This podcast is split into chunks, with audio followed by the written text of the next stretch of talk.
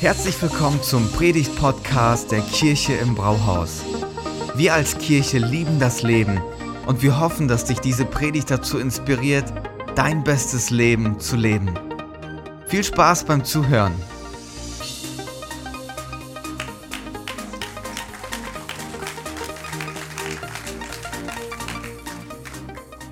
Guten Tag. Moin, genau. Deshalb wurde Moin erfunden, glaube ich. Das geht immer. Geht immer? Ja, guten Morgen. Ich bin sehr glücklich, hier zu sein. Und es ist ein Heimspiel. Das stimmt, Thomas. Danke für deine Wertschätzung. Ich bin richtig stolz auf euch. Weil es nicht selbstverständlich es ist nicht selbstverständlich, dass ein Mensch oder auch eine Kirche oder ein ganzes Volk besser aus einer Krise herauskommt, als es hineingegangen ist. Ist nicht selbstverständlich, sondern wir sind mit einem Gott unterwegs, der uns sagt, da wo die Gnade, wo die Sünde mächtig ist, ist die Gnade mächtiger geworden. Römer 5, Vers 20, ich stelle das mal oben an, zu meiner Predigt, passt auch zu meiner Predigt heute Morgen. Da, wo die Sünde stark ist oder mächtig, da ist die Gnade mächtiger. Über deinem Leben, nimm es persönlich. Wir sagen ja immer sehr schnell, nimm das bitte nicht persönlich. Das darfst du persönlich nehmen. nimm das persönlich. Die Gnade ist mächtiger. Hey, ich bringe euch natürlich Grüße aus Celle, habe ich im ersten Gottesdienst vergessen. Sie sagen mir das immer. Ah, okay, und ich vergesse es regelmäßig. Mach nichts. Okay, Thema heute Morgen ist, höchst spannend, kann ich mit Gott rechnen? Kann ich mit Gott rechnen? Und nochmal, ich fahre noch einmal zurück. Darf ich noch einmal zurück? Ich möchte auch echt meine Wertschätzung ausdrücken. Thomas und Stella gegenüber und, und all den Leitern, die ja euch flankieren, die mit dabei sind und Ihr macht das hier großartig. Ähm, alle Leiter und Bereichsleiter und mega. Also ich ziehe meinen nicht anwesenden Hut. Äh, richtig gut macht ihr das. So, vielleicht können wir Ihnen auch mal einen Applaus geben. Okay, kann ich mit Gott rechnen? Ich fange euch alle wieder ein. Kann ich mit Gott rechnen? Ist doch eine spannende Frage, oder? Ich äh, keine Ahnung, wie du die jetzt in diesem Moment beantworten würdest, in welcher Situation du gerade drin bist, weil manchmal beantworten wir die Fragen aus unserer situativen Perspektive und nicht aus der Glaubensperspektive. Und so erste Frage heute Morgen, definiert dich deine Situation oder definiert dich Gnade ist mächtiger? Was definiert dich? Was definiert dein Leben? Von welcher Seite kommst du? Und ich möchte uns mit hineinnehmen in eine, wie ich finde, höchst spannende Geschichte, die ich versuche, so gut wie möglich und so kurz und knapp wie möglich ähm, für uns aufzubreiten. Wir gehen ein bisschen zurück in das Alte Testament und wir, nicht alle, aber manche wissen, dass das Volk Israel in Ägypten in Gefangenschaft war. Dann führte es Mose, der Glaubensheld, aus dem Land heraus hin in ein Land, in dem Milch und Honig fließt. So war die Zusage Gottes. Er hat es dann herausgeführt und ist dann gestorben und hat einen Nachfolger benannt, vorher schon, der hieß Josua. Und Josua hatte die Aufgabe, jetzt das Volk von A nach B zu bringen in das verheißene Land rein. Sie waren nicht mehr im Alten, aber waren auch noch nicht im Neuen. Geht dir das manchmal auch so in deinem Leben? Du bist nicht mehr in dem Alten, aber auch nicht in dem Neuen. Du bist irgendwie mittendrin. So in diesem, ich nenne es gerne für mich, Zwischenland. Weil du bist ja irgendwo. Du bist ja nicht im luftleeren Raum und wartest auch nur, sondern du bist, befindest dich im Zwischenland, zwischen diesen Fronten. Und dann hat Josua so gedacht, Mensch, äh, wie mache ich denn das jetzt? Und hat eine tolle Idee gehabt, wie ich finde, adaptiert auch aus seinem eigenen Erleben. Er schickt zwei Kundschafter los, nicht zwölf, zwei. So. Und die schickt er in eine strategisch wichtige Stadt, die sie unbedingt erobern mussten, um in das verheißene Land hineinzukommen. Und diese Stadt heißt Jericho. Und diese Stadt hatte befestigte Mauern. Also es war schon ein Bratzen. Richtig, also menschlich würde man sagen, no way, no way. So, da kommen wir nicht durch. Wie kommen wir da rein? Und außerdem die Kanaaniter, so hießen die, die Itas, die da gewohnt haben, die waren brutal und die haben nicht lange gefackelt. Das ist so wichtig als Hintergrund zu wissen. Und dann gab es eine Frau in dieser Stadt und diese Frau, die würdest du weder zu deiner Tupperparty noch zu deinem nächsten Grillfest einladen. Sie war nämlich eine Prostituierte. Und die Bibel wiederholt das auch immer wieder. Da gibt es auch gar nichts schön zu reden. Naja, vielleicht war das ja nur eine andere Bezeichnung. Sie war eine Prostituierte. Sie hat sich an Männer verkauft. Das war ihr Beruf. Und dann lesen wir von ihr und wir gucken so ein bisschen ihren Werdegang heute Morgen an. Da, wo die Sünde mächtig ist, da ist die Gnade mächtiger. Und das gucken wir uns heute Morgen an. Und manchmal ist es ja so, dass wir in der Retroperspektive die Fäden sehen. Die Fäden unseres Lebens, die Fäden verschiedener Situationen. Aber in der Situation sehen wir keine Fäden, sondern da sind wir manchmal verzweifelt. Da sehen wir dann gar nichts mehr. Da sehen wir diese Mauern. Und heute Morgen kann das Mauern in deinem Leben sein, wo du nicht mehr weiter weißt. Mauern der Enttäuschung, Mauern der Verletzung, Mauern deiner Vergangenheit, Mauern von Anklage, Mauern von Dead End, also totes Ende irgendwie deines Lebens. Vielleicht eine Mauer einer Diagnose, Vielleicht nicht für dich persönlich, aber von jemandem aus oder über jemanden ausgesprochen, jemanden gesagt, du wirst nicht mehr lange leben. Oder andere Dinge, die wir beobachten im Leben von anderen Menschen, all das können Mauern sein. Und Mauern, Hand aufs Herz, mir machen die Angst. Ich habe Angst vor Mauern, die ich nicht überwinden kann. Und Rahab, ich löse das dann auf. Und Rahab lebte in dieser Stadt, lebte in der Stadt Jericho. Und sie wusste ja nichts, ein Faden ist, sind die zwei Kundschafter, die von Josua den Auftrag hatten, kundschaftet diese Stadt aus, Jericho. Wie kommen wir da rein? Weil die Stadt ist strategisch mega wichtig. Der andere Faden ist die Rahab, die ganz eigene Prozesse hat, die eine Kanaaniterin war, zu diesem Volk also gehörte, was nicht zu Israel gehörte. Und auch eine interessante Geschichte hat. Und diese zwei Fäden bringt Gott in dieser Geschichte in Josua 2 und Josua 6 zusammen und verwebt die miteinander, diese Geschichte. Und wir steigen, wir steigen mal ein ich habe so gedacht, kann ich mit Gott rechnen? Hat immer was Charmantes. Rechnen, rechnen bedeutet, ich mache eine Gleichung auf. Und wir gucken uns jetzt mal die Seite der Gleichung an von Rahab. Was brachte Rahab mit an den Start? Und das, was sie definitiv mit an den Start brachte, war einen schlechten Ruf. Sie hatte einen schlechten Ruf. Sie war Prostituierte, sie gehörte zu diesem brutalen Volk der Kanaaniter. Und es wird uns so ein kleines Detail berichtet. Ihr Haus stand am Rand der Stadt, direkt an der Mauer. Und ich kann mich da so gut drin finden. Ich komme mir auch manchmal so vor, der Letzte zu sein und an der Mauer zu leben und nicht den nächsten Schritt unbedingt so sehen zu können.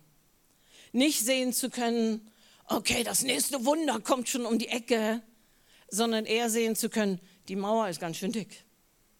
Die Mauer ist ganz schön furchteinflößend. Die Mauer ist ganz schön einschüchternd. Die Mauer sieht nicht gut aus. Sie war eine Frau in der damaligen Gesellschaft, sie war eine Prostituierte und sie war nicht verheiratet. Das heißt, also sie hatte schon eine Menge KO-Kriterien. Aber was haben wir gelernt? Römer 5, Vers 20, da wo die Sünde mächtig geworden ist, ist die Gnade mächtiger. Und das sehen wir dann gleich in ihrer Geschichte. Was bringt sie noch mit? Massiv Sünde. Sie bringt Schuld mit an den Staat und Anklage. Und boah, hätte ich doch damals. Hey, jetzt mal ganz ehrlich, wer träumt, wenn er in diese Welt kommt, davon, ja, wenn ich mal groß bin, werde ich Prostituierte? Keiner. In jedem Menschen ist doch eine Sehnsucht nach Würde, nach Respekt und nach Annahme. Und das lasst uns doch mal mit reinfließen, wenn wir uns dieses, diesen Menschen anschauen. Ihre, ihre, ihr Leben war ein Zerbruch. Ein Zerbruch ihrer Träume und auch ihrer Erwartungen. Und sie brachte das massiv mit an den Start. Und dann mischte sich etwas rein. Und das lesen wir im Hebräer 11, Vers 31 durch Glauben. Durch Vertrauen ging Rahab, die Hure, nicht verloren mit den Ungläubigen, weil sie die Kundschafter mit Frieden aufgenommen hat. Die Kundschafter kamen in ihr Haus und sie war letztendlich verantwortlich, die verantwortliche äh, Person, äh, durch das das Leben der Kundschafter gerettet worden ist. Nichts an Rahabs Person von den Startbedingungen macht uns Hoffnung, gibt uns eine berechtigte Hoffnung darauf, wow, das wird noch gelingen. Sie wird mal ein Vorbild werden im Glauben. Und sie kommen also zusammen und in Josua 2, Vers 9, sie sagte zu den Männern, ich habe erkannt, dass der Herr euch das Land gegeben hat und dass der Schrecken für euch auf uns gefallen ist, sodass alle Bewohner des Landes für euch mutlos geworden sind. Das war ihre Wahrnehmung. Sie brachte nämlich etwas Entscheidendes mit in diese Gleichung und das war massiver Glaube. Das war das Vertrauen und irgendwo auf diesem Weg, sie hatte die Geschichten gehört und es kam in ihr Herz und das hat sie unterschieden von jedem anderen Bewohner aus Jericho. Das kam in ihr Herz und sie hat diesen Gott kennengelernt, von dem sie gehört hat, wow, da gibt es einen Gott, der in der Lage ist, ein ganzes Volk aus einer Gefangenschaft in Freiheit zu bringen. Da gibt es einen Gott, der das Meer teilt. Da gibt es einen Gott, der ein ganzes Volk ernähren kann in der Wüste mit Brot und mit Wasser aus dem Felsen. Und diese Geschichten hat sie gehört und hat gesagt, diesen Gott, wenn es eine Hoffnung gibt in meinem Leben, diesen Gott, den möchte ich und den muss ich kennenlernen. Im Hebräer 11, in diesem Kapitel, in dem die ganzen Glaubenszellen aufgelistet sind, neben Mose und Abraham, all diesen Heroes, von denen wir zumindest mal früher oder in der Kinderkirche gehört haben, da gibt es zwei Frauen. Da gibt es die Sarah, die Frau von Abraham. Und da gibt es die Rahab, die Prostituierte. Und manchmal denke ich, menschlich würden wir den Kopf schütteln und sagen, was hatten die da zu suchen? Als Prostituierte. Aber sie hat im Vertrauen gehandelt auf diesen Gott, von dem sie diese Geschichten gehört hat. Diese Gott der Wundergeschichten. Sie hatte den Glauben schon bevor sie mit den Spionen zusammenkam. Sie wusste schon vorher in ihrem Herzen, es gibt einen lebendigen Gott. Und dann sagte, heißt es weiter, als wir es hörten, da zerschmolz unser Herz und in keinem blieb noch Mut euch gegenüber, denn der Herr, euer Gott, ist Gott oben im Himmel und unten auf der Erde. Von was spricht sie hier? Sie spricht davon, dass unser Gott ein persönlicher Gott ist. Nicht irgendjemand, irgendwas, irgendwie fiktiv, irgendeine Kraft, irgendein, ja, da gibt es schon was, irgendwas. Aber genau weiß man nicht, So hören wir es ja immer wieder. Rahab wusste es, ich bin mit einem persönlichen Gott unterwegs, weil er hat mein Leben angefangen, auf eine neue Bahn zu bringen. Und als sie dann den Kundschaftern begegnet, da sehen wir, wie diese zwei Fäden zusammenlaufen und auf einmal plötzlich macht diese ganze Geschichte sehr viel Sinn, auch für die Kundschafter, die sich vielleicht gefragt haben, was, ins Haus einer Prostituierten? Auf einmal macht das Sinn und aus zwei Fäden wird irgendwie ein dickes Seil. Und das hat noch eine Bewandtnis an späterer Stelle. Und ich glaube auch, ohne zu sehr jetzt auf die Kundschafter einzugehen, aber ich glaube, für die Kundschafter hat es unwahrscheinlich viel an Ermutigung in ihr Leben gebracht, mal eine Wahrnehmung zu hören, weil sie wussten ja gar nichts. Wie kommen wir rein? Wie kommen wir raus? Wie geht es denn überhaupt weiter? Mal gucken, wie es mit Josua so läuft.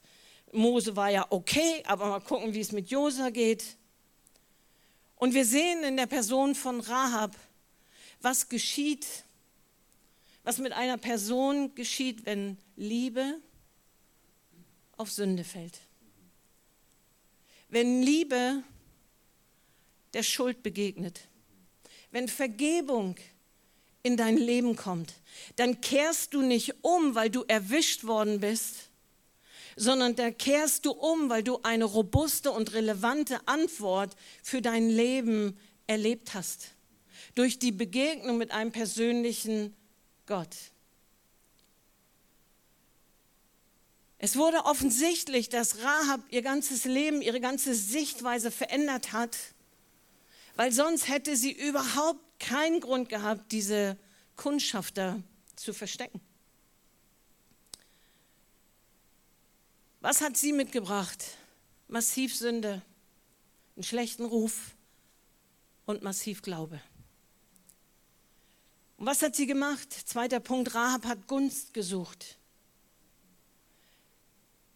Sie hat die Kundschafter gebeten, schwört mir doch bei dem Herrn, dass so wie ich an euch Güte erwiesen habe, auch ihr am Haus meines Vaters Güte erweisen werdet und gebt mir ein sicheres Zeichen. Und das finde ich außerordentlich, weil Rahab geht es nicht um sich selbst, sondern ihr geht es darum, so wie du mir, so wie ich euch Gunst erwiesen habe, wünsche ich mir, dass auch meine ganze Familie, nicht nur ich, sondern meine ganze Familie, meine Arbeitskollegen, jetzt mal übertragen auf uns, mein Umfeld, mein Lebensumfeld, meine Schule, meine Universität, meine besten Freunde. Ich wünsche mir, dass sie alle diesem lebendigen Gott begegnen, diesem persönlichen Gott begegnen. Das war ihre Bitte. Rahab hat um Gunst gebeten. Und jetzt gucken wir uns die andere Seite der Gleichung an. Was hat sie bekommen? Was steht da auf Gottes Seite? Erster Punkt, Rahab hat etwas mit, mitgebracht. Zweiter Punkt, sie hat um Gunst gebeten. Das war der Deal. Der dritte Punkt, Rahab hat etwas bekommen. Sie hat als erstes ein Versprechen bekommen. Die Kundschafter haben zu ihr gesagt, wir bürgen mit unserem Leben. Und das war damals ja eine krasse Sache. Das ist nicht so, naja, ich verspreche dir mal eine Cola oder die CD, sondern Bürge mit unserem Leben, das war damals so, wie sie es gesagt haben.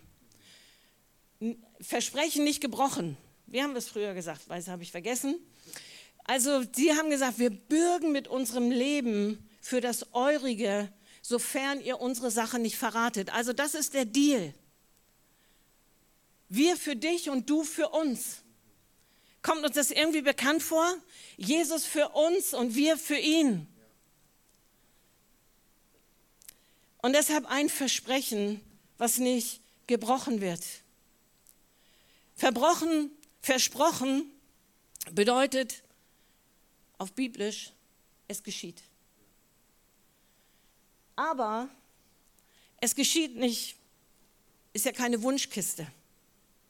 Ich sage hier nicht, so, wir haben vorhin gebetet für die Frau, die jetzt gerade auf irgendeiner Station liegt im Krankenhaus, Es bedeutet ja nicht, dass sie in fünf Minuten aus dem Krankenzimmer rausspaziert. Für was beten wir?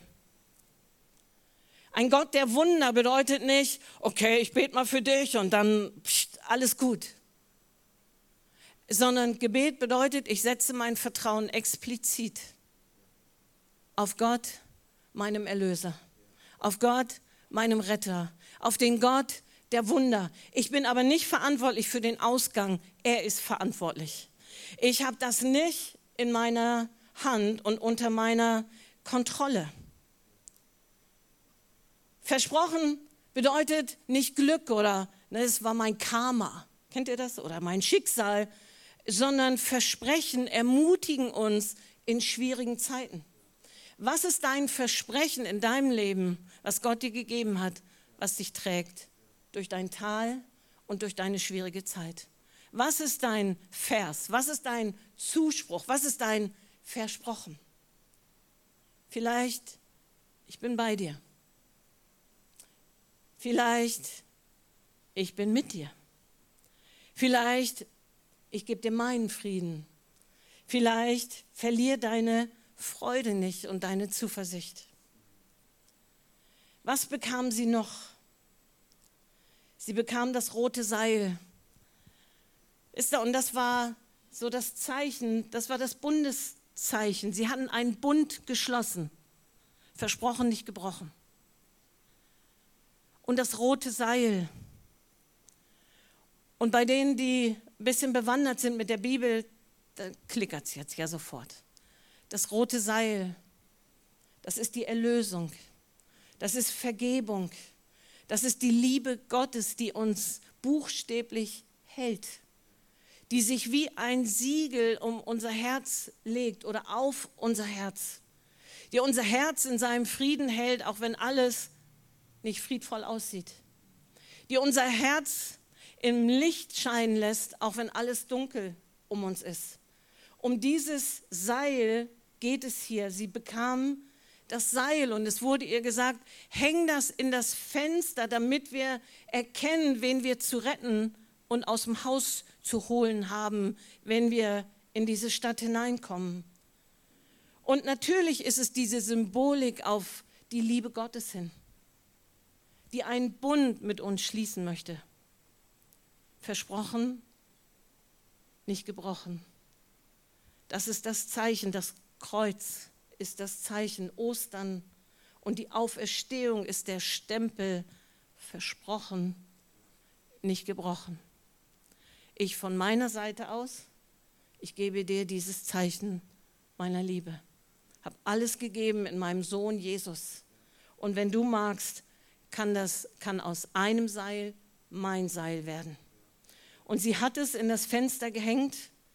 Und manchmal ein, einer meiner ersten Gedanken, als ich die Geschichte immer und immer wieder gelesen habe, gedacht, okay, was hänge ich in mein Fenster?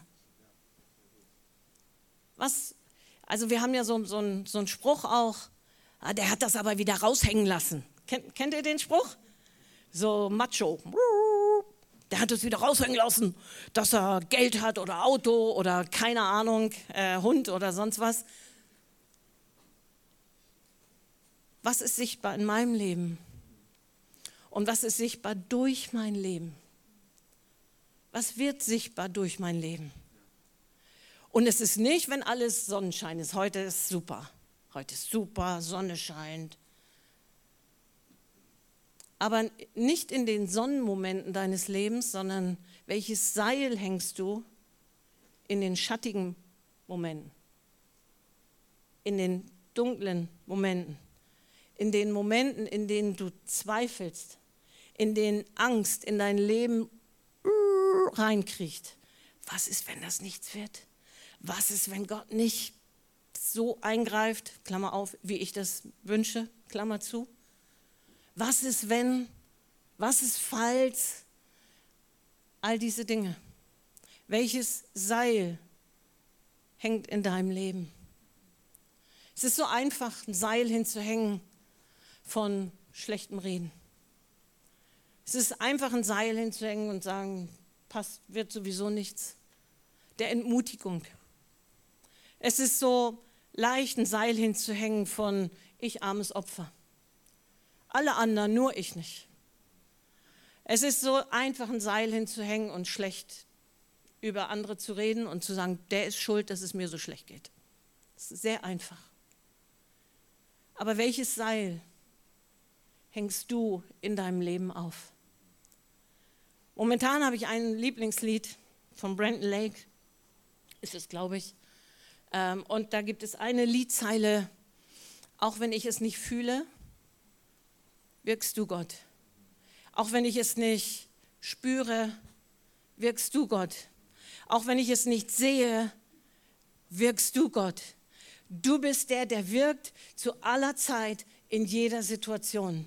Und manchmal hänge ich die ganzen anderen Seile ab aus meinem Leben. Angst, Not, schlechte Gedanken. Ich hänge die ab und dann hänge ich neue Seile ran und sage, auch wenn ich es nicht sehe, wirkst du Gott.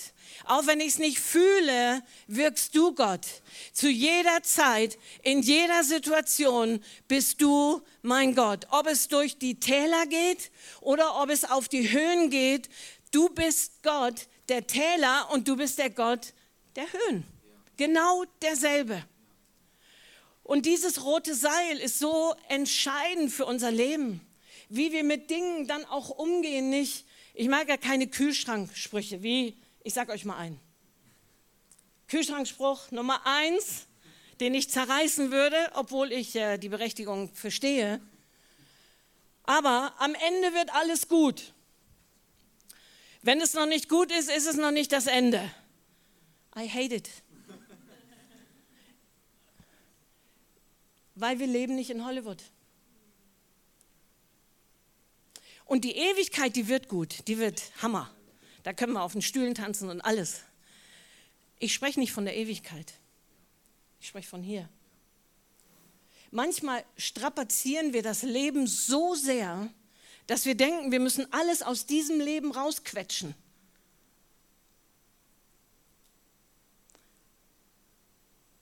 Aber manches kommt gar nicht so. Und deshalb ist es so wichtig, diese Frage für sich zu beantworten, ja, was hängt denn für ein Seil in meinem Fenster, auf meinem Herzen? Was ist denn da für ein Seil, was sich um mein Herz legt? Ist es ein Seil der Angst? Oder ist es Seil der Liebe, was mein Herz im größten Sturm hält? Welches Seil hängt in deinem Fenster? Was bekam sie noch? Dritte, vorletzte, Begnadigung. Ich finde das so krass. Nichts in ihrem Leben, nichts, nichts in ihrem Leben hätte uns Hoffnung gegeben, zu sagen, da gibt es Hoffnung. Für diese Frau gibt es Hoffnung. Alles in unserem Leben hätte gesagt, für diese Person null Hoffnung und eigentlich, wenn ich mich frage, will ich auch nichts mit ihr zu tun haben nicht everybody's darling. Es gab keinen Grund. Nochmal, wo die Sünde mächtig ist, ist die Gnade mächtiger. Und auch wenn wir meinen, ja, mein Leben ist ja viel besser, ich bin ja keine Prostituierte, weißt du, woran wir den anderen verurteilen, darin verurteilen wir uns selbst. Einfach mal, by the way, Klammer zu, ist nicht so gut. Weil Gott ist längst noch nicht zu Ende wenn wir sagen, es ist zu Ende, sondern seine Möglichkeiten sind unerschöpflich. Und er klopft an jedes Herz von jedem Menschen. Es gibt keine Unmöglichkeiten. Aber manchmal und manchmal geschehen die Dinge anders, als wir das denken. Und ich möchte es unterstreichen, wir leben nicht in Hollywood. Und deshalb dieser Kühlschrankspruch oder alles wirkt sowieso zum Besten und wir sehen dann schon unseren dritten oder vierten Mercedes in der Garage und sonst was, das heißt es nicht. Es heißt es nicht erstmal materiell, sondern es geht immer erst durch unser Herz. Dann geht es darum, dass Christus zunimmt in meinem Leben und ich auf, auf meinem Weg von Nachfolge und Jüngerschaft erlebe, wie Gott bei mir ist in den Tälern und auf den Höhen und durch dick und durch dünn. Er ist bei mir und er spricht zu mir und er hält mein Herz. Er gibt mir nicht immer die Antworten, die ich hören möchte, aber er hält mich. Und Begnadigung. In Josua 6 sagen sie dann, dass diese Stadt und alles, was darin ist, nee, Moment, ich fange beim zweiten Teil an, nur die Hure Rahab soll am Leben bleiben, sie und alle, die bei ihr im Hause sind, versprochen, nicht gebrochen. Denn sie hat den, die Boten verborgen, die wir aussandten. Und das letzte, das Erbe. Sie hat ein Erbe bekommen. Und wir brauchen noch zwei Minuten Aufmerksamkeit. Sie hat ein Erbe bekommen. Sie wurde nicht nur begnadigt, sie hat nicht nur das rote Seil bekommen, sondern sie hat ein Erbe bekommen. Wir lesen in Josua 6, Vers 22, dass, dass dann die Männer kamen und sie führten die Hure Rahab aus ihrem Haus raus, samt ihrem Haus, und bauten ihr oder gaben ihr ein Lager außerhalb des Lagers Israels. Ganz wichtig, außerhalb. Warum?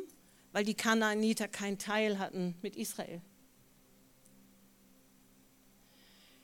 Kurze Zeit später heißt es, dass Rahab ein Erbteil hat, hatte, ihr Leben lang mitten im Lager. Mitten im Lager. Nicht mehr außerhalb, sondern mittendrin. Nicht mehr an der Mauer, mittendrin. Nicht mehr hoffnungslos und ohne Perspektive, sondern mittendrin, voller Hoffnung, voller Zuversicht, voller Perspektive. Warum? Weil die Gnade größer ist als die Schuld. Sie musste nicht außerhalb, oh, jetzt muss ich büßen und büßen und büßen, sondern sie war komplett wiederhergestellt. Gott hatte ihr Leben in der Hand und dann tat er etwas. Er schickte ihr einen Mann, hieß Salmon. Und das ist das letzte Bild, was ich euch so gerne mitgeben möchte. Salmon hat dann die Rahab geheiratet und dann sehen wir diese Verbindung in der Ahnengalerie unseres Erlösers Jesus Christus. Da heißt es in Matthäus Kapitel 1, Salma oder Sal, ähm, Salmon zeugte Boas von der Rahab. Eine Prostituierte, eine, die eigentlich nicht dazugehörte, steht mittendrin in dieser Reihenfolge, die zum Erlöser führt. Warum? Weil sie in ihrem Herzen geglaubt und vertraut hat. Weil gesagt, auch wenn ich es nicht fühle, wirkst du Gott.